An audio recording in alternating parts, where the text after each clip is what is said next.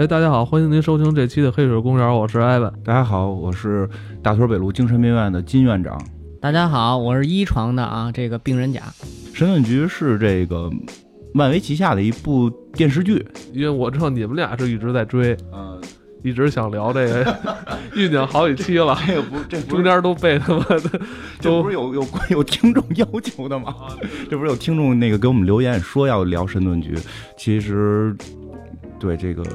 感觉根本没，就是我们这节目的这个顺序根本没有什么章法啦，这 这应该是先聊漫威，聊那些大的，但但是应这个听众们的要求吧，我们来正好就今天先聊聊神盾局。对，神盾局是这个咱还是有布局的哈。就是 现在是因为听众把咱这个打乱了咱的布局了。开始我们好像好像还是有布局的嘛，对吧？开始还是说要聊什么漫画史呢什么的嘛，对吗？都都没有聊。就神以后会聊，以后都会聊的。神盾局是这个漫威旗下的一部电视剧，然后这个漫威影业下边的一部电视剧。你说它是衍生剧呢？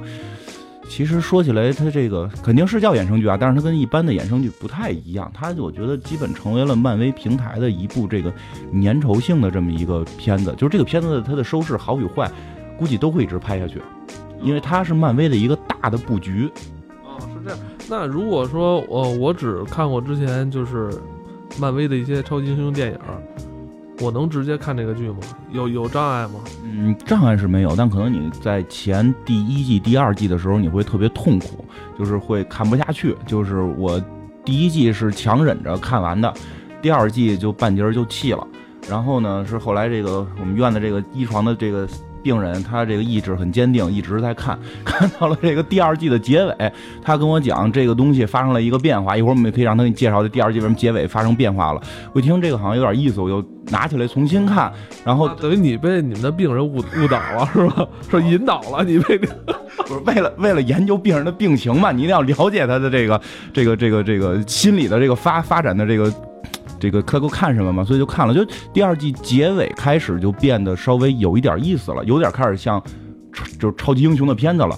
到了第三季开始就精彩异常，真的这个第三季非常非常之精彩。其实就是交代一些漫威电影里边就是没有交代完的一些东西，会有一些，但是它也不是说那些演员会出现。本来开始看这个剧的时候，还特别期待，哇，这个这部电视剧里会不会请这钢铁侠来啊？会不会那什么？后来发现其实不是，只是口播，只是口头说一下这个人。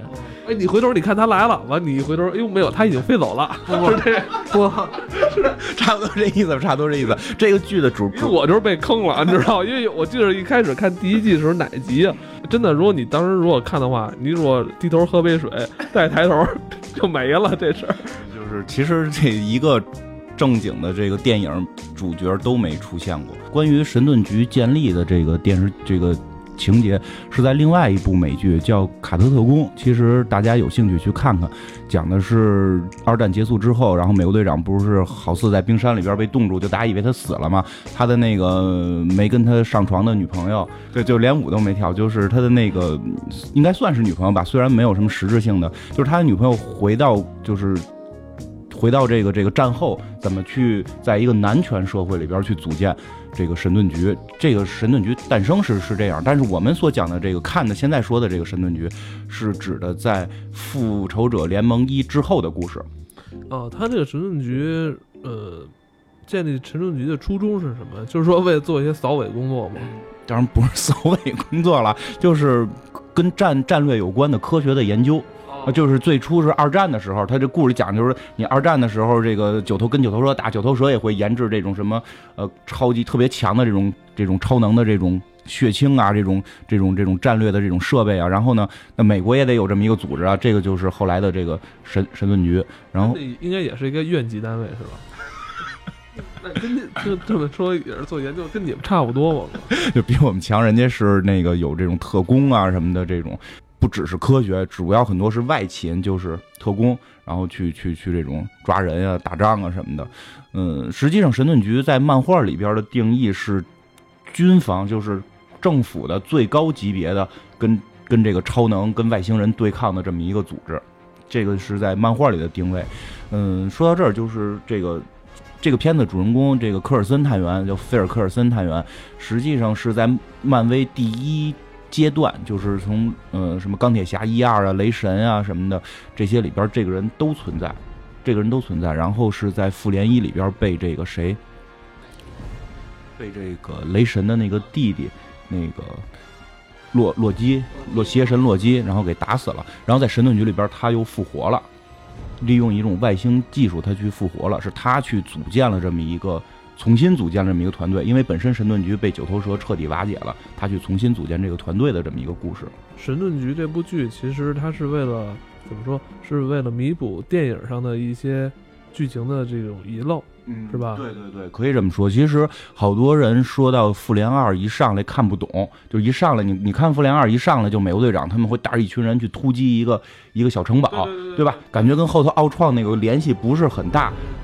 其实这个是接神盾局的，就是神盾局那一复联二公映的前一周的神盾局的那个结尾是就是讲的就是神盾局已经把这个九头蛇的一一波这个这个基地研究这个异异人族的这些基地都给摧毁了，说最后还有一个双胞胎，就是指的是红女巫和这个快银在另外一个基地，然后他们说他们可能已经干不过这件事儿了，然后最后这个主人公这个科尔森探员就说只能请。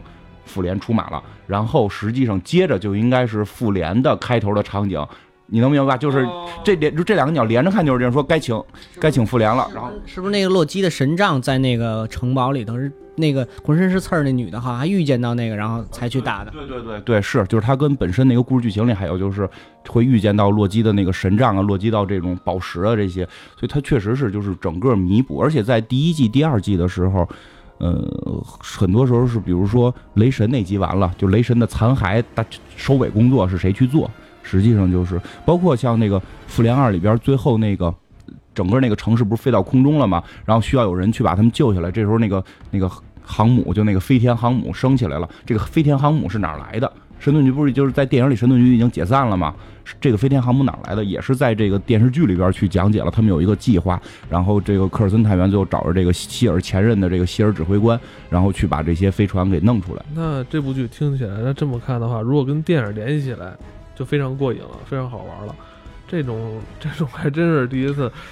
那看来我当时流失了，流失太早了啊！这个，嗯，因为确实第一季比较难看，第一季确实因为第一季好像是他们神盾局就是再次组建，是吧？有很多这种这个招招了一帮的这个招了一帮这个叫这个这这公务员，招一帮公务员，他妈的就这么事儿，嗯，就是好像看这部剧的人，大多数都是想看这个菲尔啊，这个这个大叔形象。然后还有就是这这部剧啊，从第二季开始引入了一个异人族的这么一个概念，这个非常牛逼。这个也是漫威漫威的一一个这个漫画，但是这个漫画呢，就是没有没有别的那么火啊。这异人族是什么？异人族应该是说，就是很早以前在漫画里，很早以前外星人为了战略啊什么的，在地球上做的一些实验品，然后他们的遗留的这么一个后代，然后就他们就有很强的超能力，这个是有非常强的超能力，呃，强到什么程度呢？就是异人族的国王叫这个黑夫黑夫王，唯唯一笑，唯一笑。还真是叫这个黑夫王，但不要微笑。黑夫王，然后他的能力是什么样？其实这个是跟复联有挺大差别的。就是复联里边你会发现，所有的人就是能飞、力气大、刀枪不入、会会发波，对吧？但是这些异人族能力就都千奇百怪。你比如说黑蝠王是可以那个，就是一说话你你就不行了。他通过声波的震动，脑袋上有一音叉，这这科幻的地方就在这儿，他脑袋有音叉来增强他这个超能力的，就是他一说话就可以把所有东西都震碎。这个被蜘蛛侠评为。一超级英雄里至少是排进前三，就是因为蜘蛛侠比较客观嘛，钢铁侠肯定认为自己棒嘛，就是前三一个哨兵，人类哨兵不是那个哨兵机器人啊，人类哨兵，然后黑蝠王和浩克这三个人哨兵啊，哨兵实际上是蜘蛛侠的一个同学吧，好像是，就他本来是一个吸毒的一个瘾君子，然后有一次他就是为了吸毒去偷了一个科学家做的一种药剂，他是一个人类啊，这个很重要，他是一个人类，然后他吃喝了就是他。使了这个药剂之后，吸了这个药剂之后，他就获得了这个是一亿个太阳的能量吧，在他身体里蕴含着。就是他的能力，就是跟 DC 的超人是一样的。其实是漫威为了就是对抗 DC 超人这种形象去塑造的这么一个人物。这个人物能飞，刀枪不入，眼睛能够放放激光的这么一个特别强大的这么一个状态。但是跟超人不一样的是什么？这个人是是个神经病，就是他本身有吸毒嘛，他又是神经病，他内心深处是被禁锢着一个一个特别强的一个黑暗的他的反面。明白吗？就是这个黑暗的反面随时会出来去侵吞他，他要不停的跟这个黑暗的反面去做斗争，然后他整个的神智一直都是一种不清的状态，他还不像咱们之前讲的死侍那种神志不清，他那个是是有点就是中二病，对吧？有点中二病，稀里马虎就就就胡捣乱，但他实际上知道自己要干嘛。但是这个哨兵是随时可能狂暴的那么一个状态，是挺可怕的。那有人治他吗？基本上是没有吧，就是比如说漫画里边，最后就是漫画里边有一集就是浩克世界大战，就是浩克去跟全世界的英雄打的时候，就是哨兵跟他两个人对打，然后能量耗尽，然后变回普通状态，会是这么一个样。这个我们觉得扯远了，跟神盾局太远了。就是说神这个异人族是是是这么一些人，神盾局为什么会拍异人族？我觉得可以聊聊啊。就是我们知道，就是漫威在上个世纪末的时候濒临破产。他把 X 战警和超车和这个神奇四侠还有这个蜘蛛侠给卖掉了。虽然现在蜘蛛侠收回来了，X 战警始终没收回来。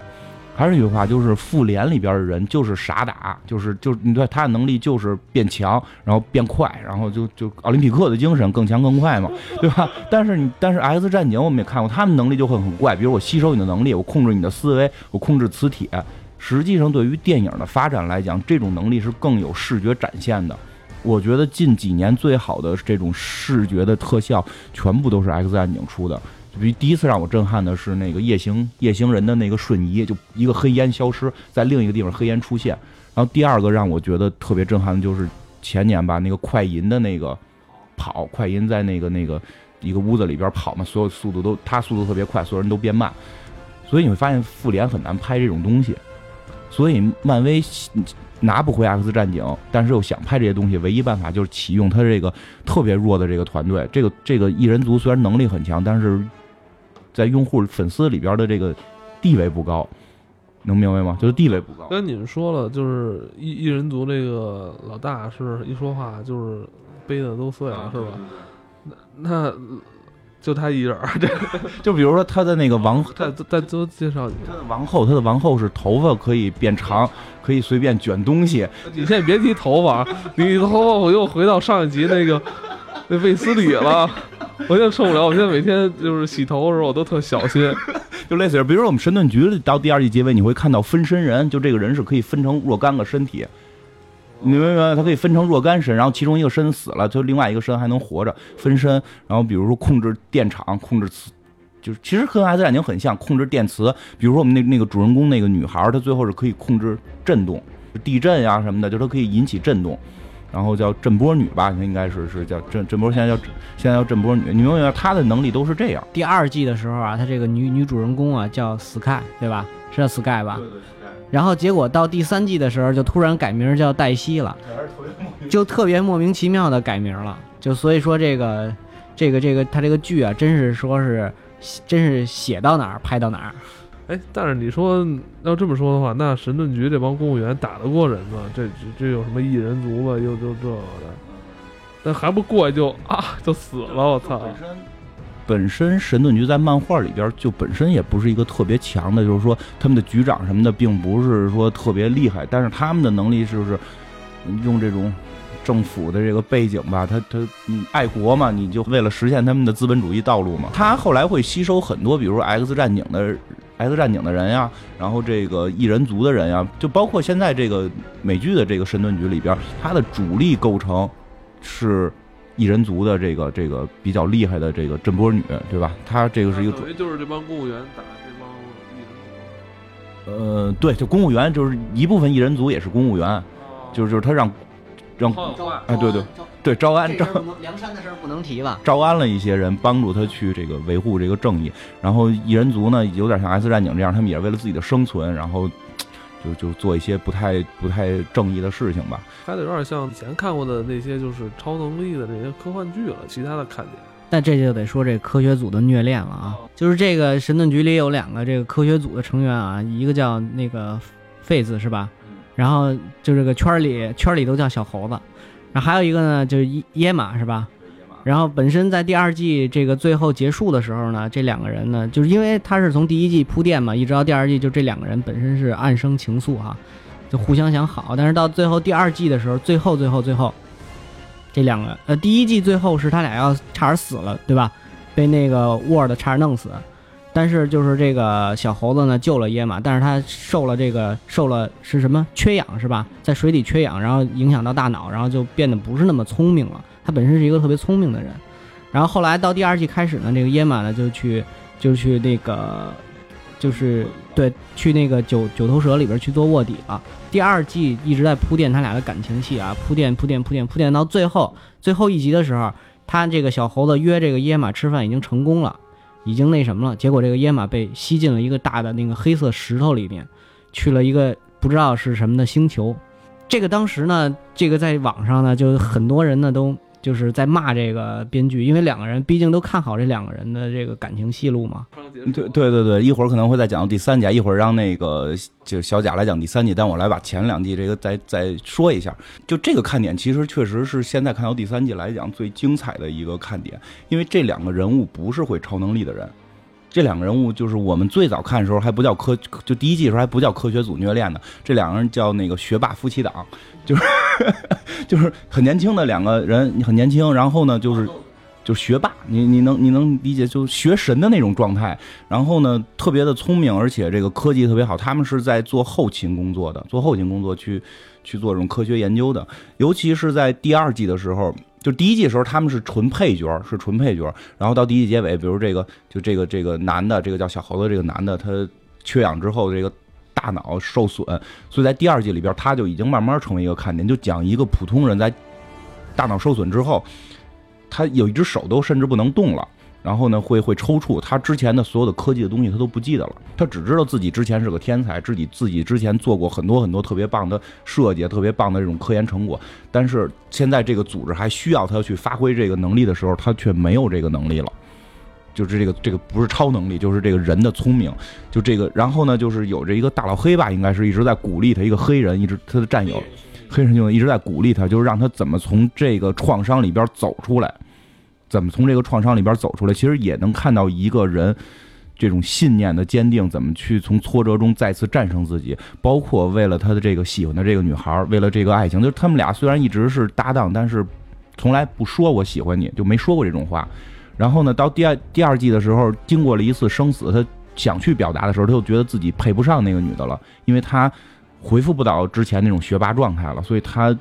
对那个女的就就就是会会拒绝，虽然那个女的对他还有好感，因为确实是他救了这个女的，所以就是去演这个人的这个，你能明白这个人他的内心的这种复杂程度，在第二季开始就会慢慢变得精彩了。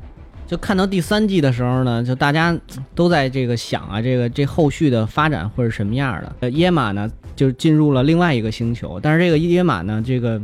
其实那个时候他已经非常非常的喜欢这个小猴子，在这个星球上，他虽然只有一个人吧，他是，然后但是他就是一直在通过他的手机啊，就是录下这个当时他发生的这个这个事儿，然后会说会一直就假想着跟这个小猴子一起吃饭啊，或者说小猴子一起说了一些，然后还会看他那个这个这个小猴子给他过生日的这些片段啊，当时就特别虐啊，就觉得这个这俩这这事儿肯定成了，对吧？稳稳的是吧？成了。结果，在这个星球呢，又发现另外一个另外一个之前被传送过来的人，这就涉及剧透了，不详细的去说了。然后结果呢，就是他跟这个人呢就发生了一夜情啊，关系就就是异地恋不可靠啊。我现在在告诉大家，异地恋不可靠的这么一个事儿。当然，这个耶耶玛也非常聪明，他通过自己的聪明才智呢，他又传送回了现在这个地球的这个地方。但对小猴子也救他了，小猴子也在努力，他也在努力，他寻找这个传送地点，然后小猴子进来救救他一下，把他救出来以后呢，就是回来以后呢，这个耶玛居然提出了一要求，就让小猴子回去救那个男的，我就特别的想给这个编剧寄一下刀片了，是吧？这个金金院长。你你评论一下这件事儿，这不好理解吗？就是我觉得很现实，这个故事就是在这块写的很现实。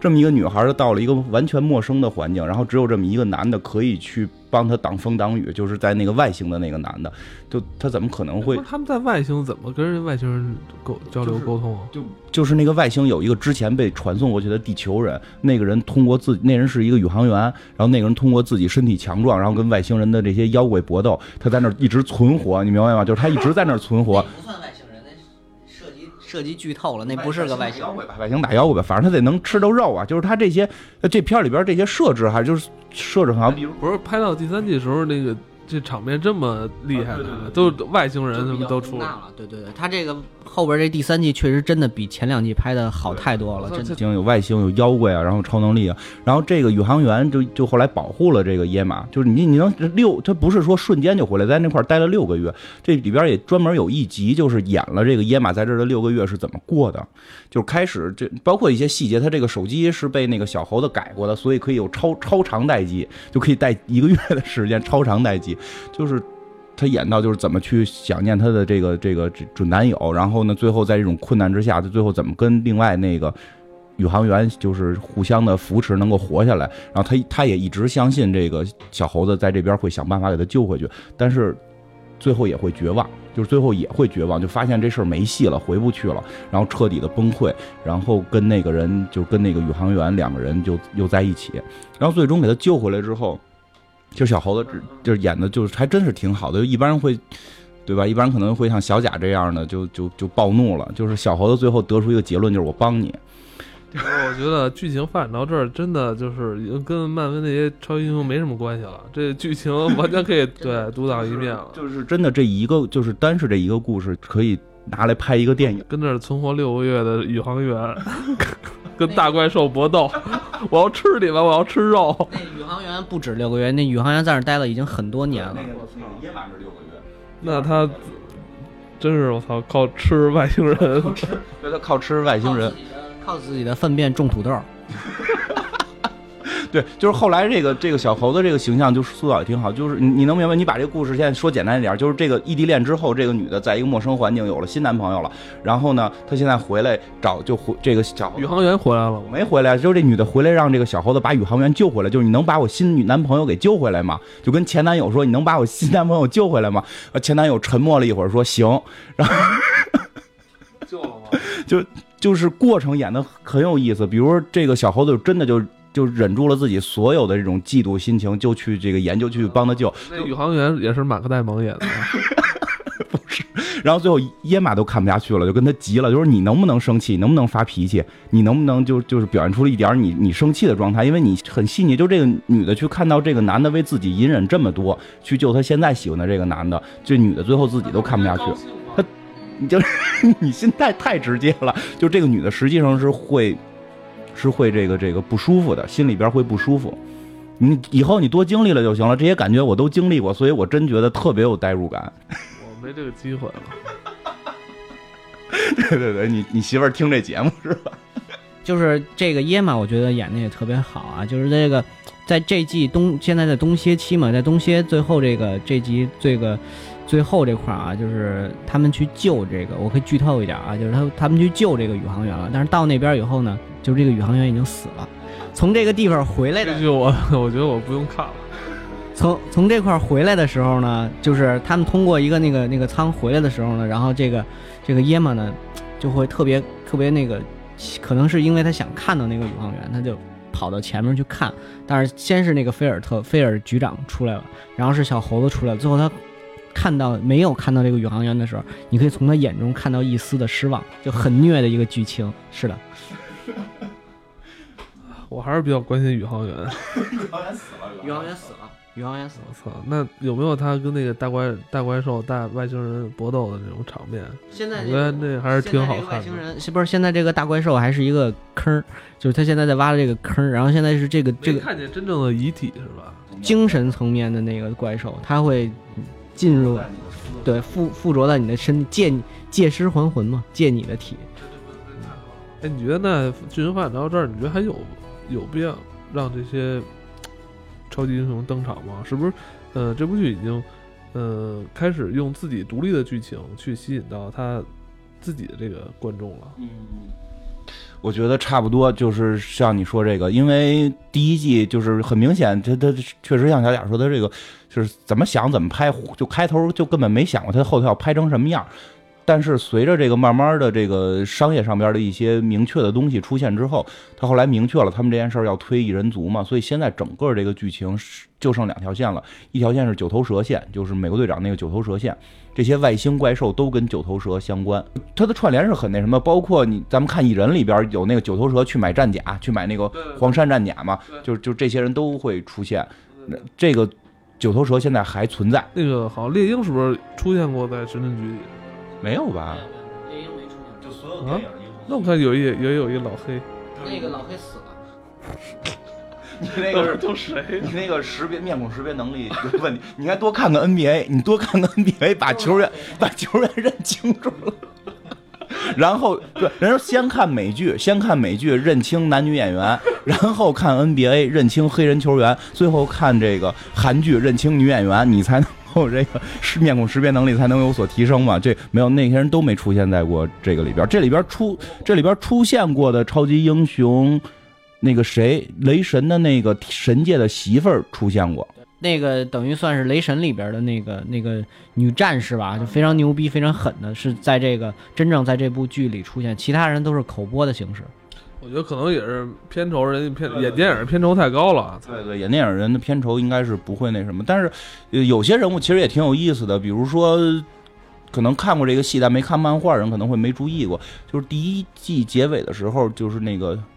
当时的一个男二号，现在已经变成一个反派了。那个探，那个叫什么沃沃德探员，杀了一个神盾局的那个女头，对吧？那个女头前头有一撮红毛，那个实际上是在漫画里边《黑暗王朝》系列里边的那个绿魔，当绿魔是神盾局局长的时候的女助理，就实际上在漫画里边是还是有一定的地位的。嗯，还出现过那个谁，希尔指挥官，希尔指挥官出现过。其实，在电影里也是一个配角，在电影里是个配角，但是在漫画里，现在是那个吧？现在是那个美队三里头那个其中的一个那个，就是那个管理神盾局其中的那一个人，那那个是谁？那个他出现了，就那个老头是吗？对，有一老头也出现了。对，其实有很多小地方出现了很多好玩的人。看过这个巨人，虽然被咱们剧透了，但是咱可以给他告讲讲，说里边有好多死了，讲讲好玩的地方。就比如说。我一直觉得漫威很厉害的，就是这些演员他都连续性特别好。你比如说，我们能看到这个哪季是结尾还是什么？有一个那个九头蛇的坏人被抓了，然后关到监狱里。你有印象吗？关到监狱里，监狱里边有另外一个人出来跟他说了句话。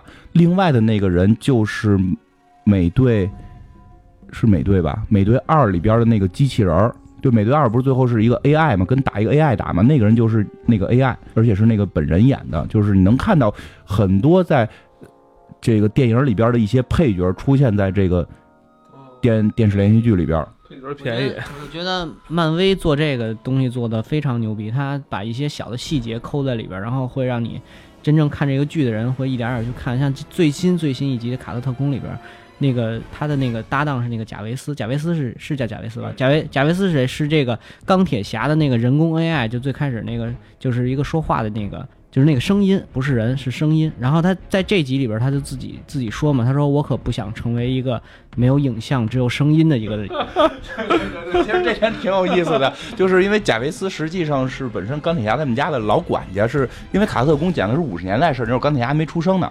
然后是卡特特工跟钢铁侠的爸爸和钢铁侠的那个家里的那个年轻的管家，他们之间去去的一个故事。说到贾维斯这个，还有一个特别好玩的事儿，就是。我们看那个《复联二》，对吧？《复联二》里边有一个叫幻视的那个形象，就是就是谁？奥创，奥创造的这么一个人物，就是造了这么一个机器人。然后这个机器人后来被贾维斯这个电脑 AI 给控制了，所以最后他相当于继承了贾维斯的这个 AI 的这么一个灵魂的一个机器人。这个演员，就这个演员已经演过五部。漫威电影了，他一直演的是贾维斯，这个人就一直在给这个 AI 配音。当需要这个人实体化的时候，就是这个配音演员来演这个幻视。你能明白吗？就是漫威演员的这个布局。就是说到这片儿未来的一个发展，刚才讲了第一季、第二季，其实他没摸着这个套路该怎么拍，就是作为了一个电影的辅助，所以有很多这种演员在里边串场，几乎没有整体故事剧情，每集就是讲一些。零星的一些小的案例，到了第二季结尾之后，他们就开始走向异人族这条路了。走向这条路，实际很明显，就像你刚才说的，他们会形成一个新的一个故事，而且这个故事漫画还会有有辅助，就是会出相应的漫画、游戏，出相应的游戏，包括像这个科学组、虐恋科学组这两口子。在新出的这些游戏里边，都已经都也会作为很强的一个 NPC 出现，就是很重要的 NPC。就是我会玩一些漫威出的游戏，呃，然后他漫威是在想法加强这个团队的影响力，目的是什么？他在后几年会出一部电影叫《异人族》，这个已经是定档了，定档《异人族》了。他是在为这个几年以后的这个电影在做一个预热。对，整个《异人族》在漫威英雄体系里排名特别低。但是他拿不回 X 战警的话，只能拍异人族，就只能用异人族来去弥补这些东西。因为我能想到的就是，我提名大家一定会想看，就是这个东西在漫画里边出现过，叫《复仇者联盟大战 X 战警》。你想象一下，如果是这么一个名字，应该是比《超人大战蝙蝠侠》。你说这让我想起了小时候的故事书，什么孙悟空大战变形金刚。但这个是人家都是在漫威旗下。问题是他那 X 战警没有没有版权的话，他能拍这个？对，所以不能拍，这就出现问题了。他只能够去找一个跟 X 战警接近的一个团体，所以他就在想法强推异人族这部电影。现在就是真要打起来，不就使一大战啊？对对对，所以这两部现在就是这个片儿，就是一部分在讲九头蛇，一部分在讲异人族。现在是有两条线了，异人族明显是要想法，他一定会想尽办法撑到那个电影。现在已经融融的差不多一条线了，就这两个两个支线已经融成一条主线了。那今年马上要上的《美队三》，你说会会不会还跟神盾局有这种互动？我觉得这个它是肯定会有，因为你在从这个神盾局开播一直到一直到这个现在啊，应该蚁人也有吧？就是每个电影它都会有一个有有一集叫算是算是一个铺垫还是先导啊，就都会有。蚁人蚁人好像就是一句话，我记得蚁人就是说了一句话，因为蚁人对整个世界观没有产生大的影响，但是美队三这种内战一定他会去有一个前期的铺垫，我觉得美剧东邪期，所以我们无聊的做节目嘛。那那 那咱们真的那个。听众朋友真的可以利用这个时间好好补补，虽然我们也剧透了不少，但依然很精彩。对对对，还有别的线比较精彩啊！看这部剧啊，很单纯，就是因为这个女主角啊，Sky 非常的漂亮，非常的肤浅，就这么肤浅。是个中国人。对，她是她其实是一个亚，是一个亚裔，是一个亚裔，她挺挺挺好看的。但是她这个剧情的这个这个，通过剧情的这个这个变化呀，这个有有点走偏了。她这个开始。变成从一个从一个黑客啊，就一下就变成了一个有能力的超级英雄。但是他跟这个啊是吗？他后来也是变对他其实最后就是在第对在第二季的时候，突然发现他自己是一个异族人，然后他能够那个就是能够地震，能够产生地震，产生震波。救这个耶马的时候也用了他的能力啊，就是发这个震波的这个这么个能力。就是还挺好看的，然后其他的我觉得菲尔还有一个角色吧，实际上是漫威也是用了好几年的时间在苦心经营的这么一个人物，因为嗯，他身上有什么看点吗？不就是中年大叔吗？就是他实际上是一个粘合粘合剂，他是一个粘合剂的感觉，就是他把所有的英雄能粘合到一块儿。最早的凡人都可以干这件事，就是最早的那个叫什么，就是钢铁侠里边有他。对吧？复联里也有他，雷神什么的。雷神收锤子雷神有一个小短片叫《寻找雷神锤子路上发生的事儿》，就是以他作为主要形象来演的。演的是他，不是看起来在雷神这些人面前的是一个特别怂的一个凡人嘛？但是他在 去寻找雷神这个锤子过程中遇到抢劫，就是他一个人打一群歹徒，就是他是人类里边的也是精英了。包括像现在比较火的一个，在国外可能比较流行的一个动画片儿就是蜘蛛侠的。他在里边饰演就是蜘蛛侠的导师，就这个形象在反复的，就是被强调。嗯，他就是做一个粘合剂，所有英雄都是由他们粘合到政府里来，他是相当于一个这么一个政府官员嘛。就这个形象是被强推了，等于是。哦，就是我觉得编剧还是。有点人情味儿了，就觉得不，这世界不能让他们都当主角。这个，对对对对，对有很多是这种超级能力就怎怎么怎样的，对，感性，这是一个感性的人。对，包括像那个复联一里边，菲尔这个角色非常重要，就是开始。我突然想，这是情商，这是一个情商非常高的人。情商高的人才能当局长。就是情商高的人发际线都高。就是就是，你看最开始复联那些人互相谁也不服，谁一直在掐架嘛。最后怎么他们团结起来的？就是因为菲尔被那个洛基打死了，然后那个。福瑞局长就把那个菲尔，就是一直菲尔特别崇拜美国队长嘛，把美国就是美国队长他身上收集的美国队长的卡扔在桌子上，说就是他死的时候在他上衣兜里的这个美国队长的卡都流着他的血什么的，你们应该团结等等等等。就美国队长迷，他是一美国队长的迷嘛？对，他第他在复联一里边死掉了，然后神盾局里边他又复活了，他利用外星技术复活了。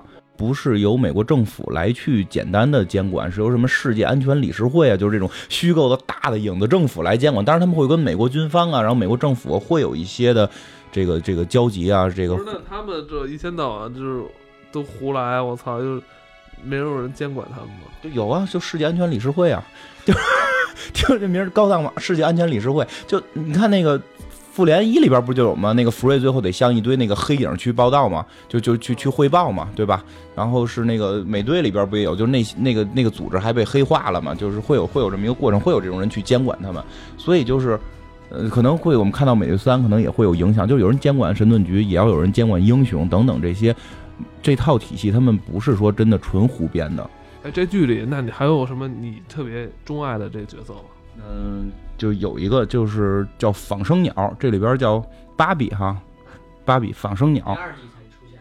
对，第二季才出现。就是开始它出现的时候，我也没认出来他是谁，因为他跟漫画里的形象是有点差别。但是当他拿出武器来的时候，知道啊，好像可能是他。就这个角色为什么吸引我呢？就是就是我喜欢那种那个维密模特那样的。就这这个女的得有一米八吧？一米八几？这演员得有一米八几，一女的，金发碧眼，长得还挺漂亮。然后。有那么壮吗？我我我觉得还行吧，就是就是因为因为我个儿也高嘛。就这个人物实际上是一个超级英雄，但是这里边的能力被降级了，这个其实也挺可惜的。因为他如果是以漫画的那里边的那个超能力的状态出现呢，就就可能就秒杀一切了。就他是鹰眼的，就是在漫画里他正式是鹰眼的妻子，应该是后来又离婚了，后来又离了哈。不是他有什么能力啊？说吧，就就是像美国队长一样，就是打能打。然后那个身体就是打了血清能变强，明白吧？这么多人都打血清，对，就是美国队长那个血清，实际上后来还是算没有，就包括我们现在，这是一个项目，就是没对杰卡里边也有，杰卡里也有，就是但是那个那个那个是没做好，你明白吗？就美国队长那个是最完美的，后边的都有瑕疵，后边都有瑕疵，要不然说能力没那么强，要不然像杰卡里那个打了之后那人就疯。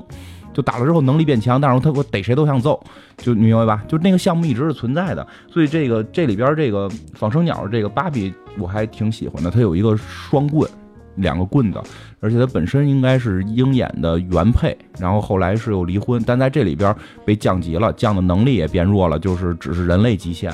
然后她的那个男朋友是个是一个脑袋就整个那个局里边最缺心眼的人，脑袋就不太正常，就是那个。所有人特工看着都特正常，就他特别二，对吧？最新一集是是那个他们用一个热感仪器，用一个热感仪器在查，让他突然自己在那举手哈，然后问他干嘛？我看这里边哪个是我？还有还有一块特别逗，就是那个科学组虐恋这块，然后那个 face 找那个小猴子找出那个人的那个照片，然后他过去说这就是那个小三儿吗？缺心眼儿的 逗逼，对，就是一逗逼。所以就是主要是我，我觉得芭比这个人挺漂亮，所以人高马大，挺好看的。所以大家就挺养眼。这个片儿这几个女主角，除了一个亚洲人稍微有点碴以外，上年纪大了，那个人年纪比较大，四四五十。我觉得她年轻时候也好看不了，一米三几的个儿。比如说我在玩的这款游戏，就我在玩的这款漫威漫威英雄未来之战。就别提名，就这不是国内的，不是国内的，这个韩国的，但可能中国代理是中文的。就是真的是他出一个英雄我就会买，就就是正在看杰西卡呢，然后现在杰西卡英雄出了，就就你肯定会买嘛，就是人家做 IP 是比较会做的。对我这个最近也都是在看这几部剧啊，就是我看下来以后呢，其实我就真是觉得这个漫威他们这个生意是太会做了，尤其是这个这个。杰西卡这个一出啊，就很文艺的一个片子，文艺英雄片给它定义讲，就非常好看的，一个也是安利大家可以去看一下的这个片子。那个片儿，那个片儿你一上来，我我跟小姑娘看，她看看了一会儿，说这是一同性恋片儿吧？怎么这么文艺啊？跟看着跟欧洲片儿，剧情磨磨唧唧的。但是就是如果大家看上来咣咣怼的，你就不用看了。在那里边，超能英雄会被一堆人拿着电棍摁在地上来回揍。就，但是如果你就是他会尝试不同的路子，就是如果你是。